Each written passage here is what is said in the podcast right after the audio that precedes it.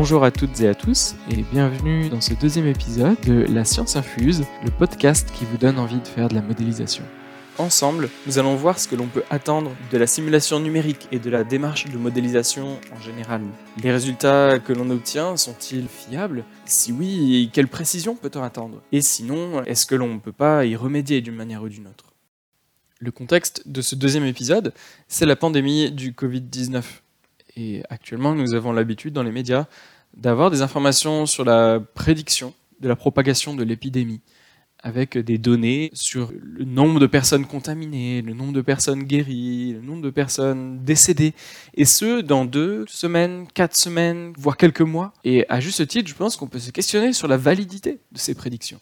Mais même avant cette euh, épidémie, nous avions d'autres prédictions qui étaient issues de simulations numériques, comme par exemple des prédictions météorologiques, qui nous disaient s'il allait pleuvoir ou faire beau euh, demain. Nous avions aussi euh, petit à petit pris l'habitude d'avoir des informations sur l'élévation des températures moyennes à 10, 20, 30 ans, un siècle, pour euh, connaître un petit peu l'évolution du climat au niveau planétaire. Alors maintenant, venons-en au cœur de la question de ce podcast. Que peut-on attendre de ces résultats? Est-ce que l'épidémie va exploser ou est-ce que la température à la surface de notre globe va être complètement intenable dans quelques années? Les résultats de nos scientifiques sont-ils fiables? Ou alors, est-ce qu'il y aurait un petit espoir qu'ils se soient lourdement trompés et qu'en fait, il ne se passe rien de particulier? Mais je vous propose de répondre à la question en deux étapes, en découpant les résultats dits qualitatifs et les résultats dits quantitatifs. je vous propose de démarrer avec les modèles et les simulations numériques qui ont une visée de, résultats de type qualitatif. Et typiquement, ces modèles ne vont pas permettre de faire des prédictions sur euh, la quantité précise qui sera obtenue à la fin d'un processus ou à la fin d'une période. On va plutôt obtenir des tendances. On va chercher à, améliorer un petit peu notre compréhension des phénomènes au travers de la simulation numérique, au travers des résultats qui nous seront donnés. Mais on ne pourra pas faire de prédictions qui soient euh, très précises. Si on reprend l'exemple de notre épidémie, on va pouvoir se rendre compte qu'avec des mesures de distanciation sociale, l'épidémie va avoir tendance à se calmer et puis à, voir à, disparaître avec le temps. Ça, ce sont des résultats qualitatifs. On n'a pas dit quand et à quelle vitesse ces résultats euh, vont être obtenus sur la propagation de l'épidémie, mais par contre, on va vérifier, on va euh, montrer la tendance que produisent certaines mesures. À l'opposé, quand on travaille avec des modèles qui ont une visée plutôt quantitative sur le résultat, on s'attend en fait à avoir des résultats de simulation numérique qui soient suffisamment précis pour qu'on puisse les comparer à la réalité, à des mesures expérimentales. Et ici, on ne va pas seulement prédire des tendances. On voudrait par exemple pouvoir prédire la température précise d'un objet après lui avoir fait subir un procédé industriel. On voudrait euh, par exemple pouvoir prédire la durée de vie précise d'un produit à sa sortie de l'usine.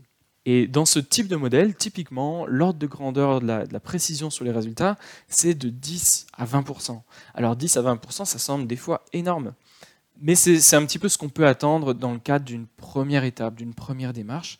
Et dans le cadre de démarches plus poussées, de collaborations avancées avec certains partenaires, j'ai pu voir des prédictions numériques qui étaient bien plus fiables que ça et on descendait à quelques pourcents seulement. Alors ici, on, se rend compte que si on veut avoir des résultats précis à quelques pourcents près, il faut aussi avoir des données d'entrée du modèle qui vont être euh, elles aussi précises.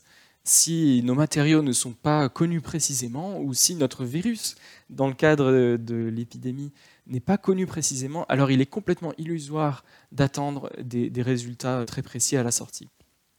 Ainsi, en résumé, on peut avoir des attentes différentes selon les modèles.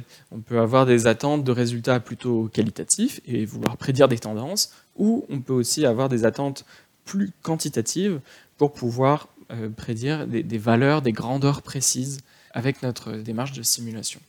Malgré tout, il y a un point commun entre ces deux types d'attentes, ce sont les hypothèses qui sont faites au moment de la modélisation. Je vous renvoie pour cela à l'épisode 0 de cette série de podcasts qui distingue la modélisation de la simulation numérique. Et à l'étape de la modélisation, on va faire des choix, on va faire des hypothèses pour simplifier la réalité sans faire une représentation. Et si à ce stade, on a fait des hypothèses peut-être trop simplistes, alors on ne peut pas attendre derrière d'avoir des résultats, des, calculs qui soient plus précis que ce que permettent ces hypothèses. On est littéralement conditionné par les hypothèses du modèle. Alors voilà, c'est la fin de cet épisode. S'il vous a plu, je vous invite à nous faire part de vos commentaires, de vos retours. Si vous avez des sujets particuliers que vous souhaiteriez voir traités par cette série de podcasts, n'hésitez pas non plus à nous le faire savoir. À la semaine prochaine.